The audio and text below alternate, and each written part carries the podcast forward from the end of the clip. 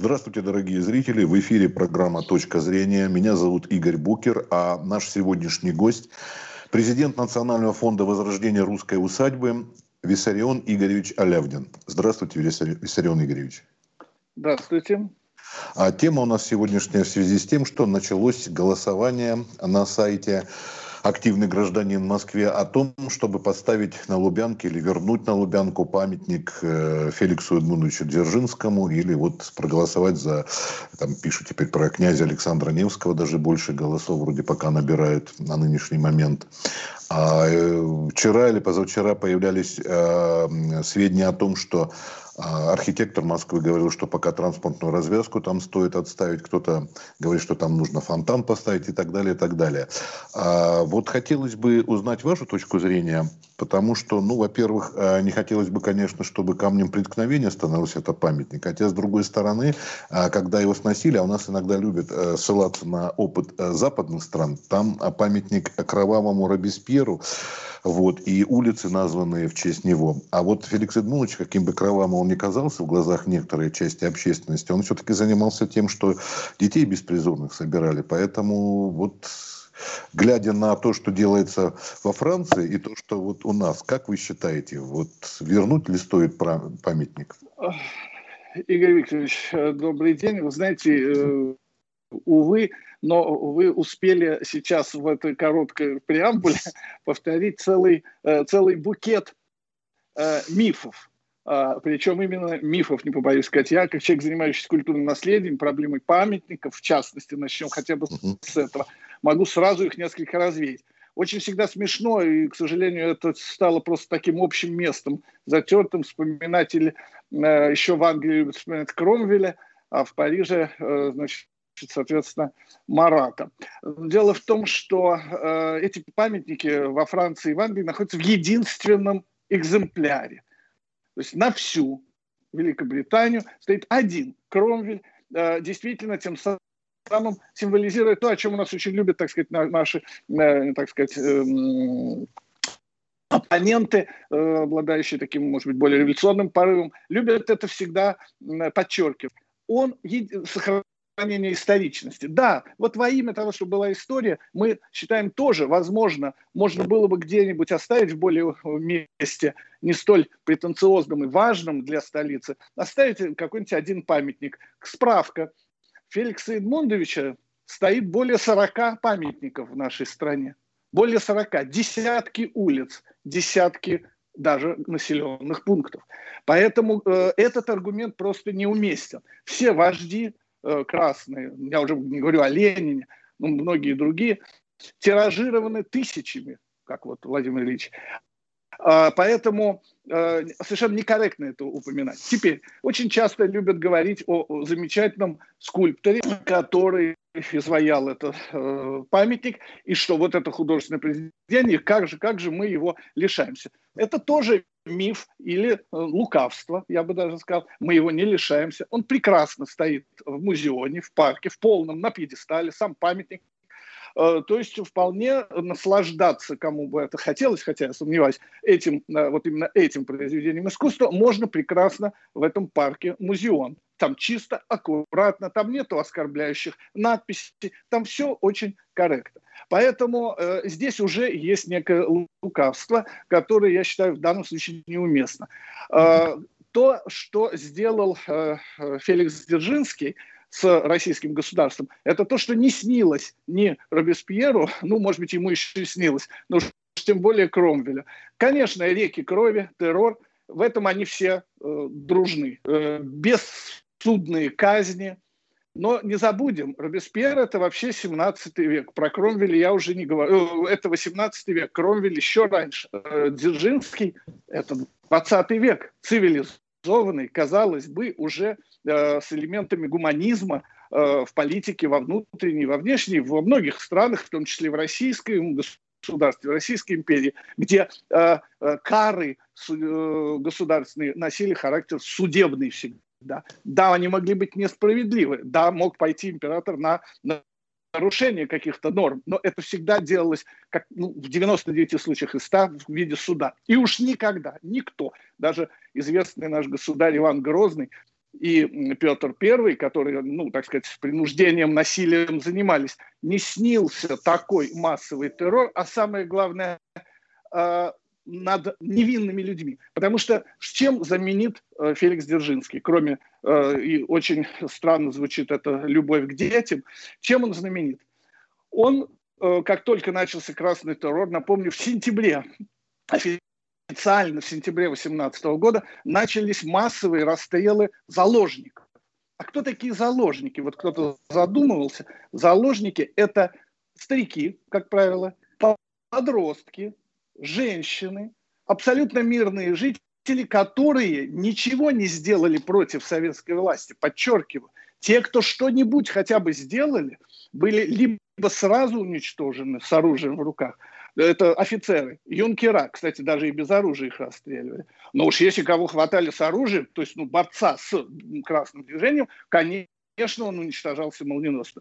Ну, даже поэт Гумилев, который был, в общем-то, и без оружия, был уничтожен достаточно быстро. И если бы это был один жертва поэт, так сказать, одна единственная жертва. Понимаете, масштаб, причем осмысленный масштаб.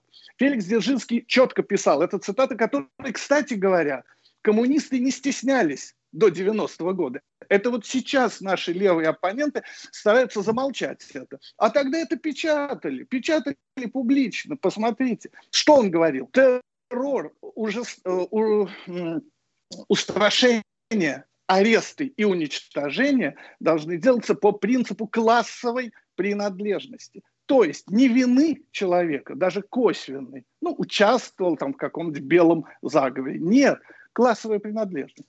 Практика была такая, смотрели на руки, когда в поездах ловили людей.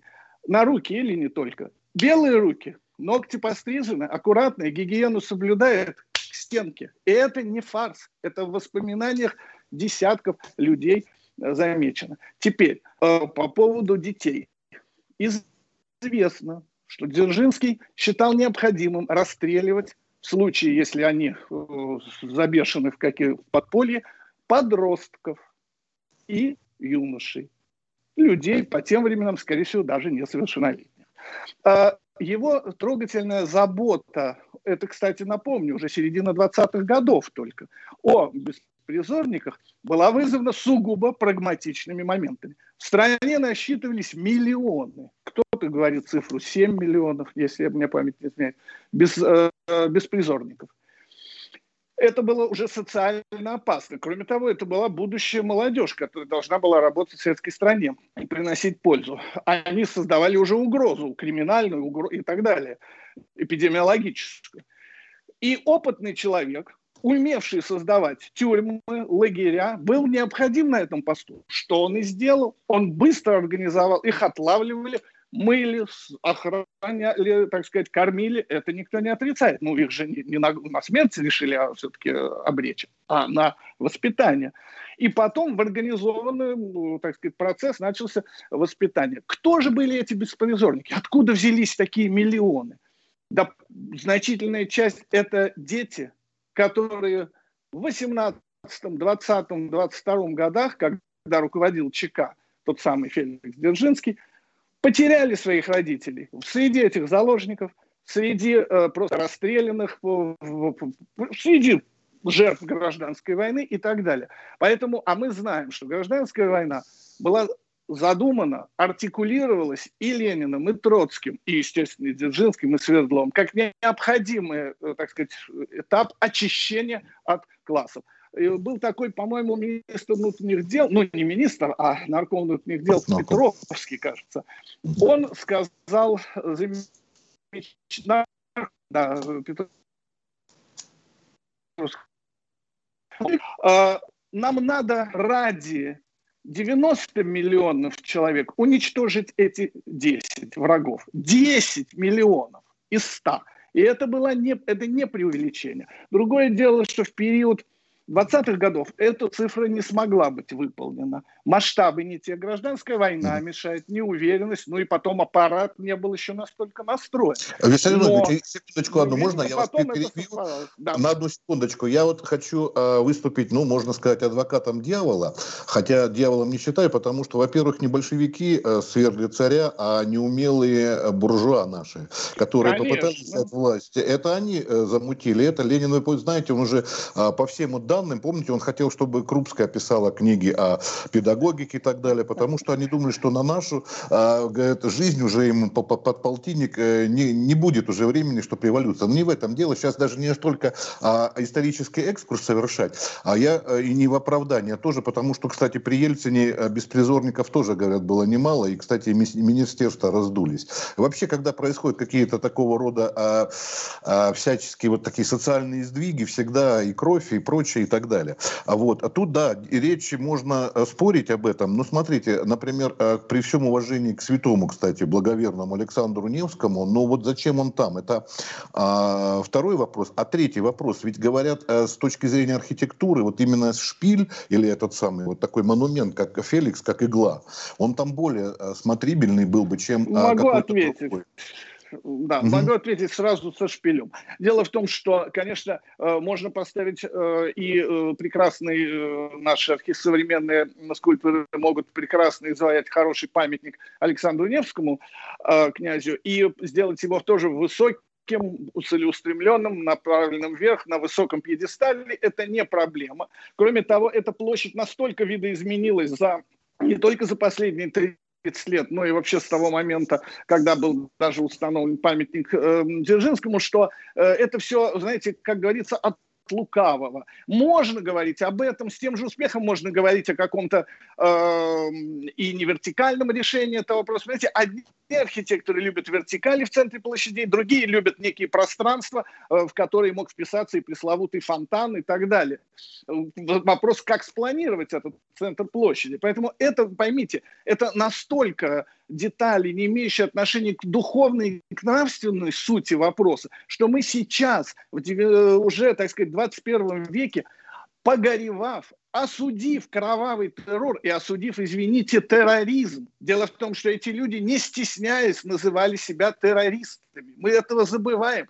Тогда этого дьявола действительно только выпустили из бутылки. А в 21-м и в конце 20-го мы пожинаем результат вот этого героизации террора, героизации. Еще раз, кровавые э, проблемы в истории постоянны, и репрессии возникают тоже. Но смешно сравнивать террор, возникший в результате стычки, восстания, какого-то там революции, который идет ожесточенно, с целенаправленным организованным. Ведь, кстати, именно э, Дзержинский вместе с Лениным создатели системы концлагерей. Они были мотивированы, что тех людей, которые, может быть, даже не являются виновными, надо засаживать в концлагеря, и э, в зависимости от ситуации либо уничтожать, либо обрекать их на тяжелейший труд, ну, в результате которого знаете, они погибают. Э, э, Поймите, э, это... Секундочку, как, еще да. один момент. Вы задали хороший вопрос еще относительно того, что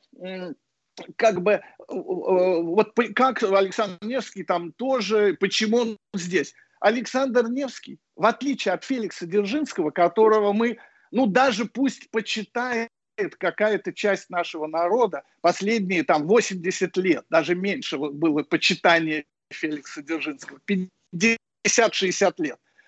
Александр Невский – это одно из самых святых, важных имен русской истории. Ведь современные левые патриоты, вот наш э, замечательный писатель Захар Прилепин, государственник, он говорит, любитель русских, защитник русских в Донбассе, он реально рисковал своей жизнью.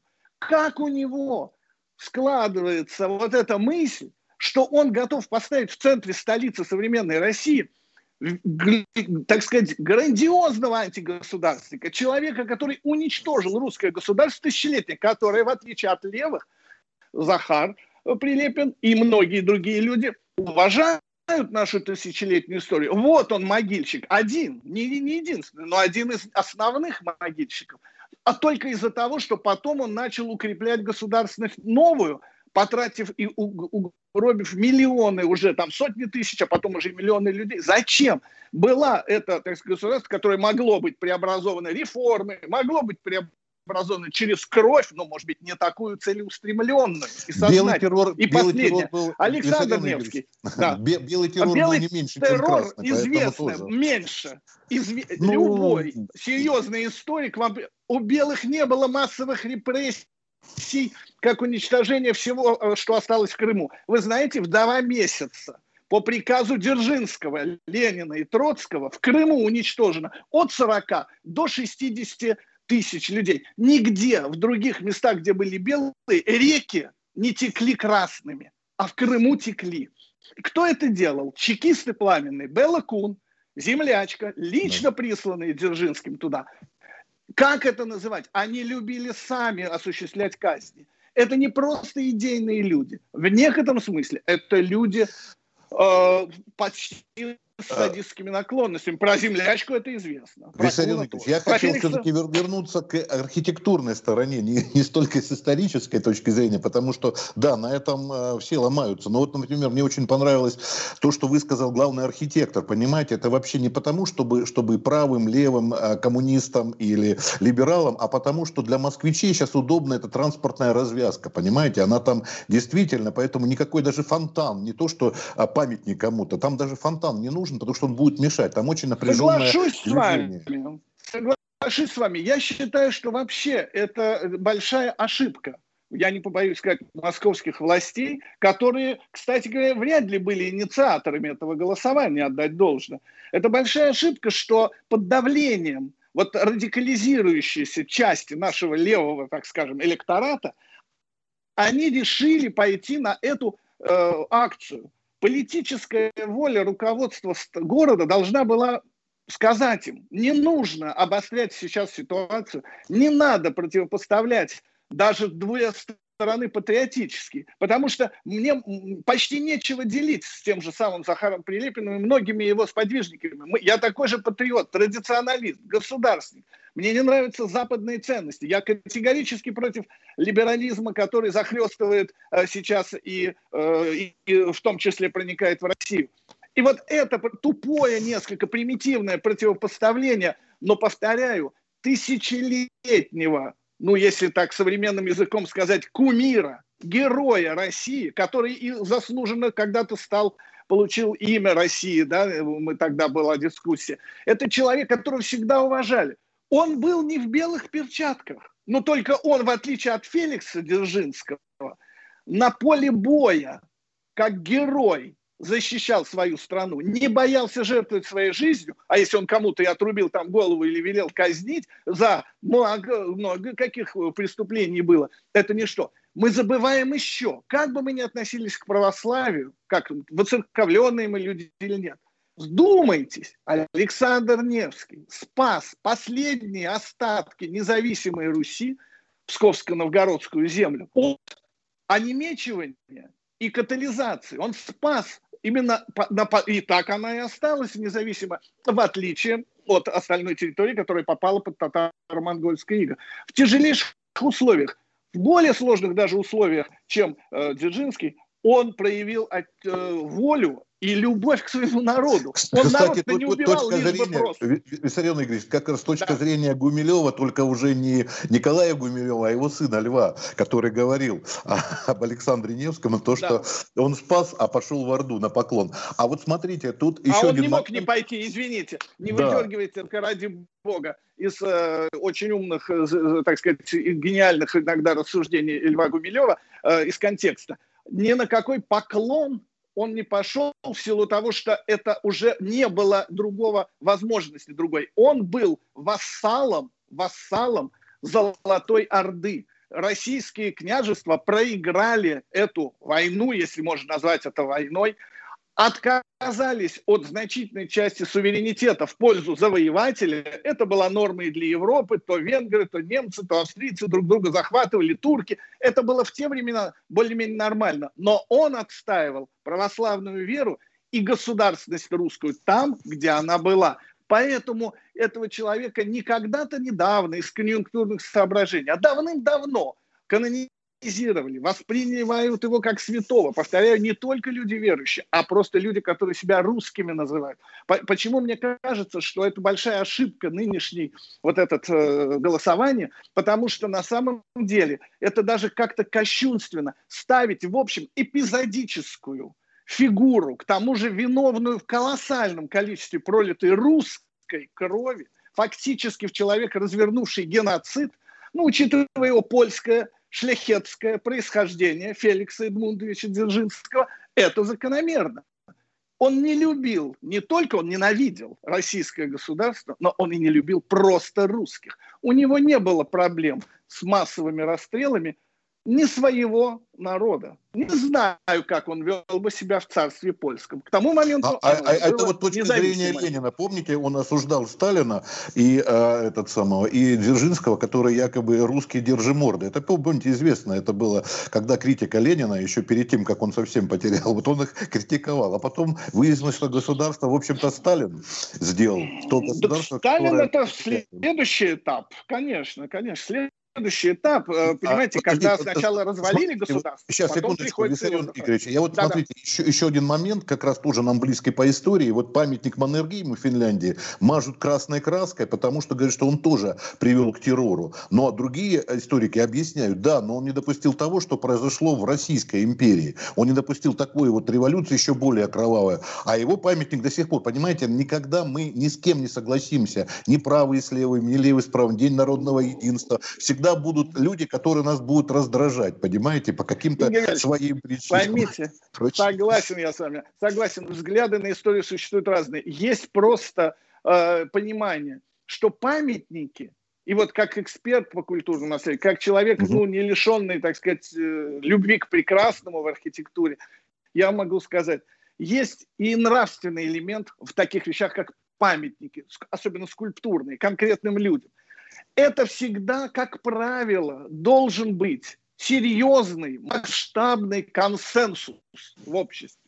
Только тогда, то есть когда мы понимаем, что подавляющее большинство, мы всем милы не будем, но подавляющее большинство людей, не проведенных судорожно вот сейчас на активном гражданине, половина москвичей просто не сможет проголосовать, потому что они запутаются в регистрациях, там, я об этом отдельно скажу. Но э, просто должен быть консенсус нравственно-моральный, что это человек, это Пушкин, Достоевский, понимаете? Вот им памятники легко ставить.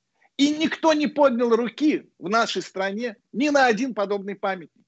А этот памятник был актом исторического, так сказать, подъема народа. Пусть много, многом ошибочный. Кстати говоря, наши, опять-таки, оппоненты левые любят защищать снос памятников или возрождение исторических, восстановление исторических имен, любят защищать с позиции.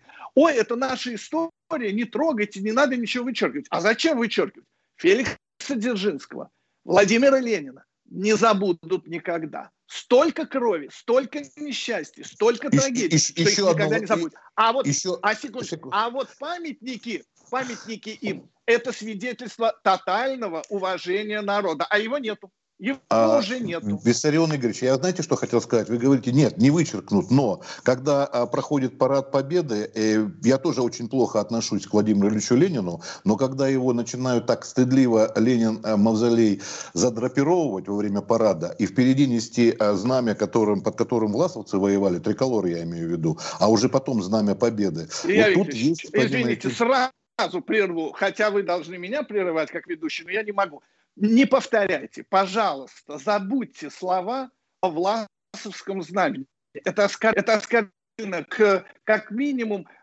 по 150-200-летней истории российского государства. Бело-синий-красный э, флаг никакого отношения, его не придумывали власовцы и кто угодно.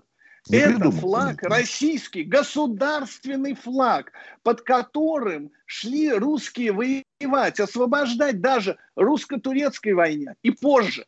Бла- я сейчас не об этом. Об этом, не кстати, надо говорил... Говор... Так нет, нет понимаете, это... вы сказали точку такую, бросили, люди услышали, сказали, Власовский нет, флаг. Он это не, не я бросил, это профессор Андрей Ильич Фурсов, известный такой ну, человек, ну, есть такой профессор. Что такое есть вот, какой-то Фурсов, вот. а на этого это... Фурсова десятки людей, которые я, скажут, что он я бросил, лжет. Э, э, я сейчас он не об этом. Лжет. Вот вы, нет, Слушайте, я говорю ну... о датировке Ленина, вот Мавзолея, понимаете, когда именно де, проводится парад Победы 9 мая, а, под знаменем другим воевали, Ленин задрапировывается, это вот последние годы делалось, это не только вот э, в этом прошлом, когда вот это было, это уже началось. То есть, понимаете, у нас, с одной стороны, гимн вроде советский, с вычеркнутыми этими, вот это людей раздражает. А еще что, на Украине снос Ленина, Игорь борьба с памятниками. Извините, но мне Сейчас, кажется, мы уходим. Нет, и последний, нет. Вы, вы тоже ушли на, на знамя, я не столько о знамени, как пример. А потом вот этот снос, то, что в Америке начался, помните, Black, Black Lives Matter, да, они начали сносить памятники своим белым генералам-конфедератам. И вот это, видимо, общая тенденция в мире, что происходит на Украине ближайшей. Она не общая, у нас по-разному. Я вас прекрасно понимаю. Да. Ничего общего с причинами сноса памятников в Украине Э, демонтаж этого памятника Дзержинского в 91 году, а потом, слушайте, его уже снесли. Почему мы да. хотим в эту воду вступить второй раз? Если мы любители истории, как я уже сказал, и хотим оставить историю так, как она есть, оставьте в покое этого Дзержинского. Пусть стоит там, где он стоит. Народ, 91 год – это не хихоньки-хахоньки. Это огромный тектонический сдвиг. Трагический, да. Мы потеряли страну, да, и это ужасно. Но это ты вы помните, эти сотни тысяч по Москве ходило людей в те дни? Сотни, десятки тысяч запрудили эту площадь Лубянскую. Это был акт, пусть взрывной, но акт народа. Это акт исторический. Этому акту 30 лет. Почему мы занимаемся ревизией? Вот где не любовь к истории. Вот где желание исправить, подтасовать факты, чтобы потом говорить, ой, а он как был, так и есть. Нет, господа, он не был уже здесь 30 лет. По той причине, что народ на него вывел определенную свое раздражение, ненависть к тому, что творилось в длительный период советской власти. Не все было плохо, конечно, нет. И все эти разговоры про Мусалима с вами, отдельно сможем поговорить, но самое главное, сейчас историческое Э, так сказать, мы не должны нарушать исторический процесс. Зафиксирован снос памятника, будьте любезны. На Украине не надо сравнивать. Там сносят Пушкина, Гоголя, там запрещают Булгакова. Там нормальная, в кавычках, русофобия. Ярая, злобная русофобия. Там сносят их, самое смешное, не только за то, что они коммунисты, а за то, что они москали якобы. Вот. Но это совершенно пещерный уровень. У нас идет разговор не о сносах прежде всего, нет, а нет, я сейчас, я сейчас не это сравнивал, вы понимаете, а, Виссарион Ильич, я сравнивал, почему еще Америку привел. Я имею в виду, что вот это... О, это вообще тренд, другая Нет, это, это тренд, нет, это совсем другое. Вообще любое сравнение, оно хромает. Есть французская поговорка, не об этом. Речь о том, что вот этот тренд, а тут, понимаете, демонтаж Дзержинского, у многих людей это демонтаж Советского Союза, которому теперь любовь, даже к Брежневу любовь. Я помню, сколько над ним смеялись, бровеносец, а теперь это лучшее время, самое спокойное, самое сытое, ну, обеспеченное и так далее, да. Вот, поэтому, а тут вот демонтаж советской власти, это именно связано с Дзержинским, вот у некоторых сложился. Я не оправдываю этих людей, не обвиняю, я просто я говорю, понимаю. что почему Но... это прошло. А вовсе не сравниваю, что Украина там другие, конечно, и в Америке Конечно, другие. совершенно другие. В Америке ну... как раз понимаете, в чем дело. Мы-то сейчас говорим, Поставьте тогда, уж коль встал вопрос святого князя Александра Невского, символа России в Москве нету. Э, памятник Александру Невскому, э, в Питере только, и то не памятники как таковые. Это большое упущение. И на одной из центральных площадей, исторических площадей столицы русского государства российского, вполне заслуженно должен стоять такой его покровитель, как Александр Невский. Стоит Владимир Святой сейчас на Боровицком холме у въезда в Кремль, и слава богу, стоит теперь, будет стоять, если Александр Невский, и слава богу, это символ нашего тысячелетнего государства. Этим мы сильнее этих демагогов, американских либералов, которые отказываются от своей, пусть небольшой, но все-таки тоже 300-летней истории, где были славные э, страницы, они ее топчут. Так давайте мы не уподобляться. Такие люди, как ну, да. Невский, э, Донской, э, Сергей Радонежский, там, Владимир Святой, это все наше, на этом стоит русское государство. И обратите внимание, как наш президент э, э, периодически, когда срывался, аттестовал, когда Ленин, Ленин развалил русскую, Российскую империю. Вот э, реакция государственника, я думаю, самого высокого нашего государственника в нашей стране. Вот как он отреагировал. Он не вспомнил, что Ленин любил детей из анекдотических, извините, книжек. Или там, что он кашкой кормил котенка, или еще какую-нибудь чушь. Он сказал главное тогда, наш президент. Он развалил Российскую империю, государство. И наш президент, как и мы должны, как все патриоты, правые патриоты, левые, должны сейчас консолидироваться, чтобы не дать либеральной волне провокаторов кричать о том, что мы восстанавливаем террористические символы, потому что ведь это действительно террористический символ. Господи, поставьте какого-нибудь, я уж даже не знаю, шутки ради, какого-нибудь э, э, там Ногина или какого-нибудь там Овсеенко там и, и так далее, или Бонч Бруевича. Ну, э, да, большевик, но у него руки не вот так, по пояс в крови, понимаете, по локти. Ну, нельзя вынимать сейчас человека, чье имя десятилетиями олицетворяло бессудность, неправедность, террор. А потом мы оправдываем, да, этот террор был необходим, потому что была тяжелая ситуация. Конечно, бывает необходим, но все равно такой человек не может быть. И последнее хочу сказать в адрес наших Э, правоохранителей и работников еще и КГБ, и теперь ФСБ, они привыкли, их не погружали, их воспитывали так, их не погружали в глубины, в психологию. Тогда вообще никто не боролся с так по-настоящему с террористами. В 70-х годах это только начиналось. Людей приучили, что да, все только светлое. Да, они привыкли считать его своим шефом, так сказать, уже ушедшим, ну, шефом, создателем органов, которые действительно стояли на страже государства, и советского государства, и сейчас стоят на Но это некое такое, знаете, как поклонение такому образу, образу несколько при, весьма приукрашенному и, главное, в котором никто не копался, никто не лез те архивы. Никто не читал тогда этих страшных воспоминаний, которые были антисоветчины. Их нельзя было печатать. Хотя это были подлинные воспоминания, подлинные архивы. И вот эти люди, сейчас многие по инерции с, с горечью, что же это мы вот служили верно стране, а теперь нашего, так сказать, как бы кумира сняли. Ну, боюсь, что это то заблуждение. Я сам знаю целый ряд людей, работающих в правоохранительных органах, которые очень скептично очень осторожно, скажем так, без, может быть, такой горячности, как я или там вы или многие другие, очень спокойно относятся к этому образу. Они понимают, что это тот самый страшный образ большевиков, который потом ушел. Потом уже во времена Сталина уже были другие многие.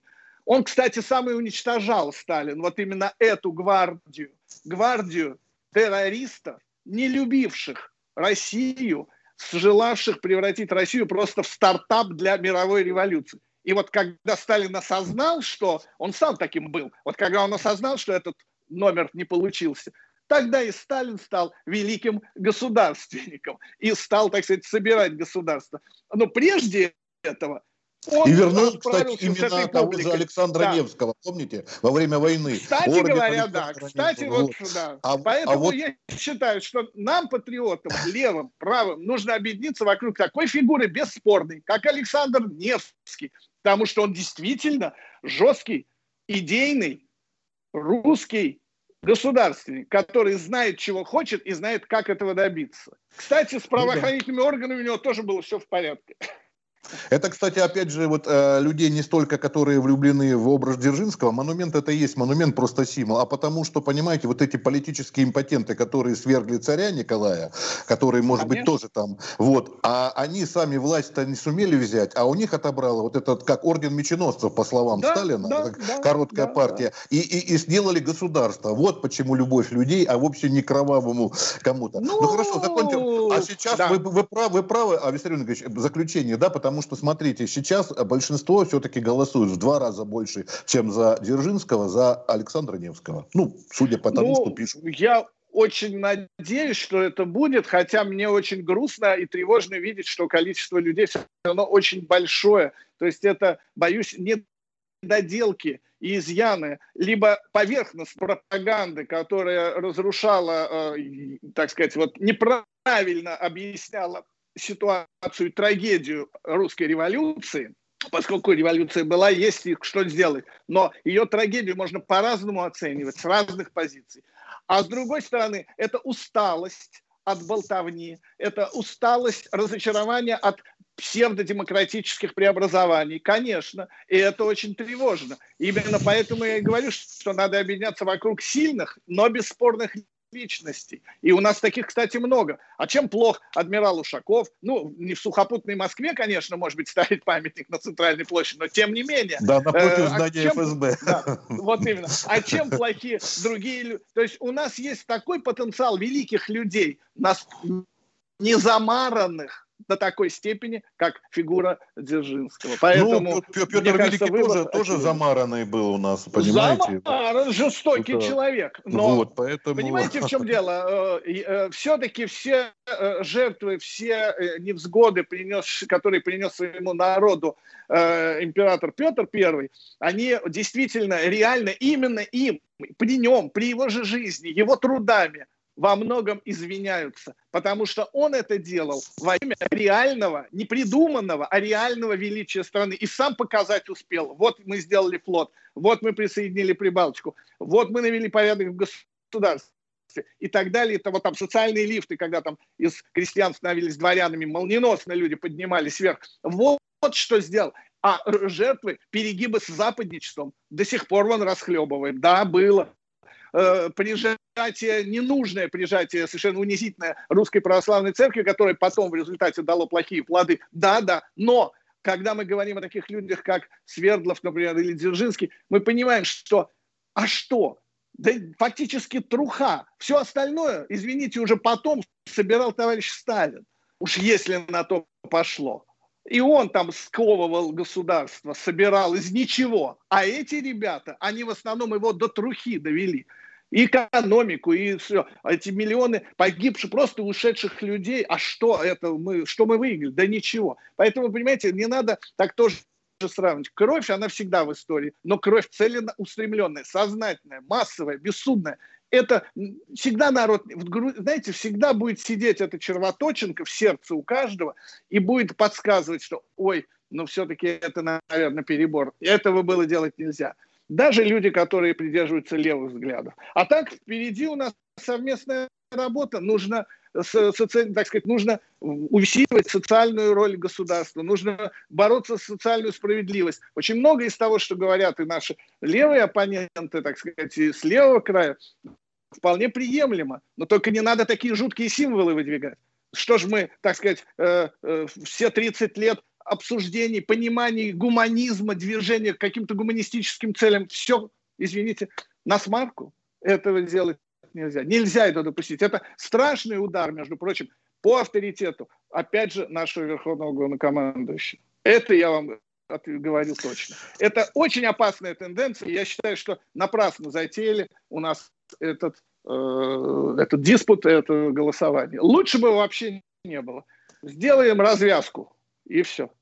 Вокруг Спасибо фонтана. огромное за, за беседу. Вот. Всего доброго вам это, с наступающим. Там, вот, да, с прошедшими, во-первых, праздниками еще. И вот с наступающей там Масленица скоро будет.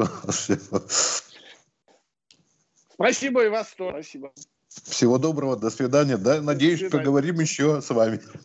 Надеюсь, приглашать. Да, да. Спасибо. Да. Всего хорошего. До свидания.